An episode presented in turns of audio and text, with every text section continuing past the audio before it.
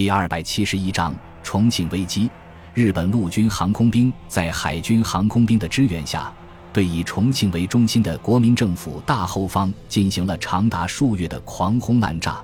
不但使中国军民的生命财产遭受到重大损失，而且对民心和士气造成前所未有的影响。为了消除日军轰炸的阴影，恢复民众的信心，打击国民党内部的失败主义情绪。蒋介石为首的国民政府大本营决定对盘踞武汉的日本第十一军发动一场比冬季攻势规模更大的夏季攻势。第三、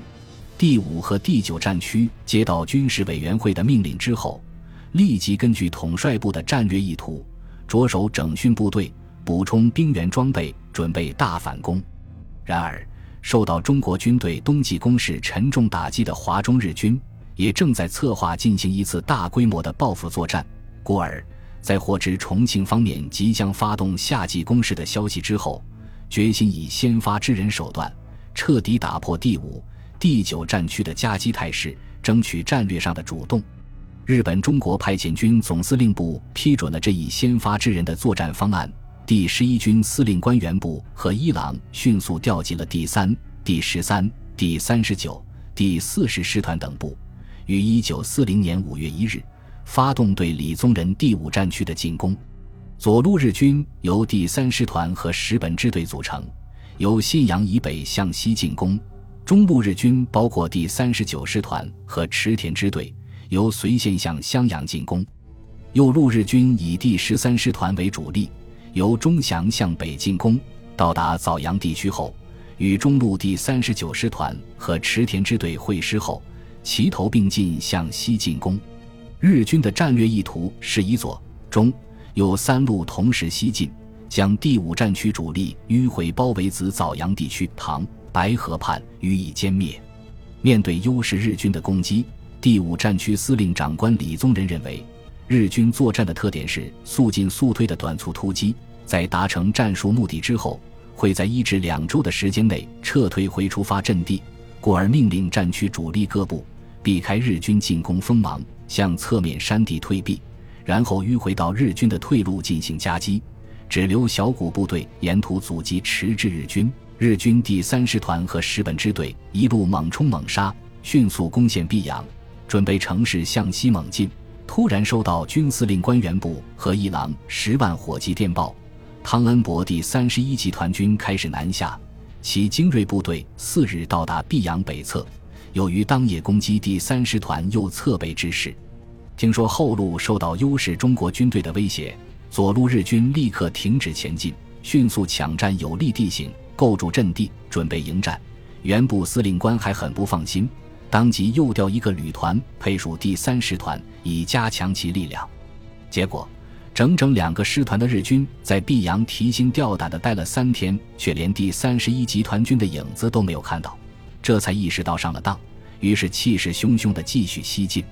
五月八日，三路日军会师于枣阳地区，却扑了个空。中国军队主力早已不在此地。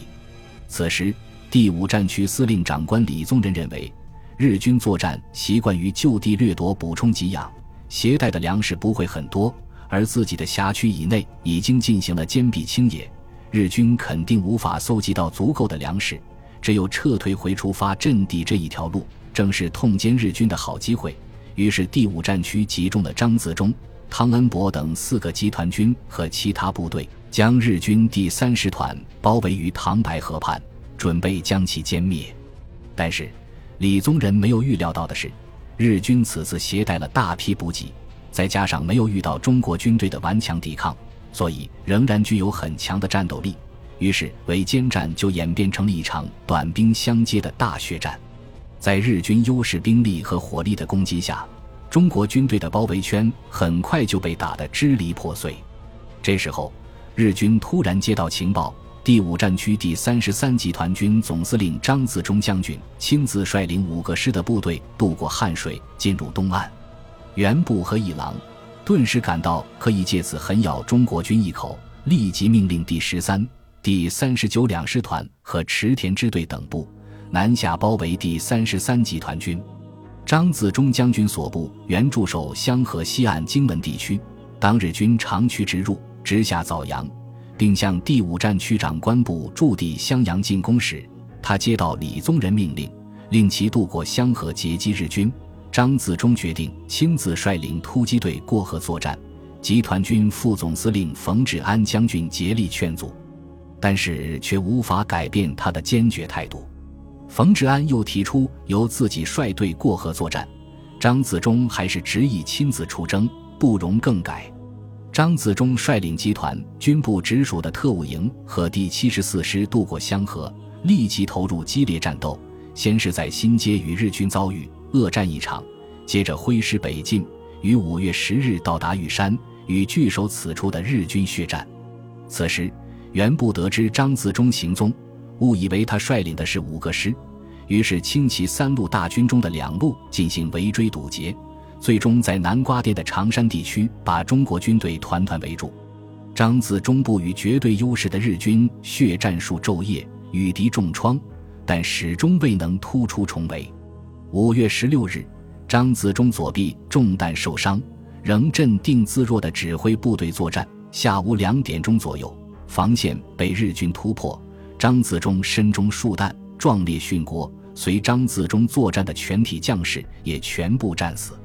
五月三十一日，日军第三师团和第三十九两个师团集中了数十门重炮，经过长达两个小时的炮火准备后。由襄阳南面强渡湘河，突破了第五战区的湘河西岸防线。随后，在短短的三天时间内，接连攻陷襄阳、宜城、南漳、荆门、元安等地，从北面向四川门户宜昌扑来。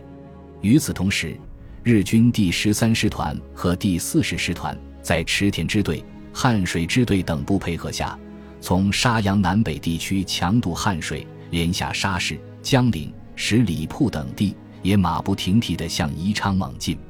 企图切断宜昌地区中国军队主力的退路，配合北路日军进攻宜昌。宜昌扼川江门户，是战时首都重庆和西南大后方的咽喉之地。宜昌一旦失守，第五战区和第九战区就会被日军从中间切断。日军只要再突破三峡天险，重庆就危在旦夕。因此，日军向宜昌南北夹击猛进，对重庆统帅部震动很大，而大后方也民心浮动，谣言四起，纷纷传言日军将进攻四川内地了。蒋介石急令陈诚赶往前线，组建第五战区右翼兵团，全权指挥宜昌保卫战。陈诚风风火火赶到宜昌后，急令在湖南整修补充的李延年第二军赶赴宜昌东北面。在龙泉铺、鸦雀岭、安福寺一带组成第二道防线，又令远在四川万县地区整训的第十八军星野兼程赶来宜昌救火。然而，第十八军赶到宜昌，尚未部署就绪，日军就已经兵临城下了。日军出动二十多架轰炸机，对守军阵地轮番轰炸，地面部队在重炮的掩护下，分三路向城郊进攻。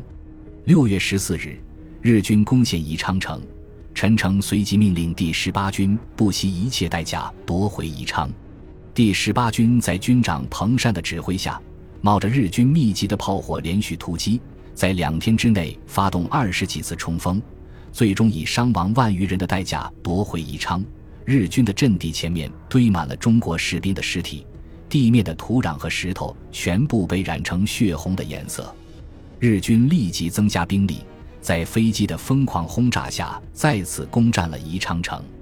第十八军虽然数度反攻，但是由于伤亡过大，攻击已经无以为继。陈诚只得下令停止反攻，调整部署，在城西长江三峡口入口处平险防守。宜昌要地失守，使蒋介石和重庆国民政府立即面临着空前严峻的形势。日军占领宜昌，如同一把锋利的钢刀，将第五。第九战区对武汉形成的铜墙铁壁似的防御体系给劈为南北两半，而这把刀的刀锋正对着陪都重庆。与此同时，广西日军又向法属印度支那国境出动，切断了经由越南进入中国广西、云南的国际援助路线。